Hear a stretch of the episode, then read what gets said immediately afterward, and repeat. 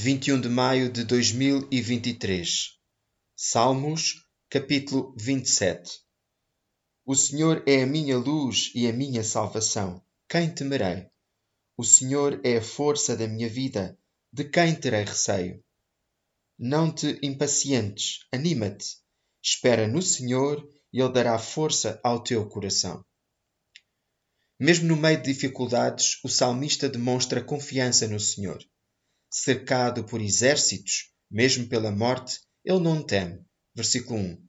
Ainda que ande pelo vale da sombra da morte, não temerei mal algum. Salmo 23, 4. Tem apenas um pedido: que possa morar na casa do Senhor todos os dias da minha vida. Versículo 4. Ele quer estar perto de Deus, na sua casa.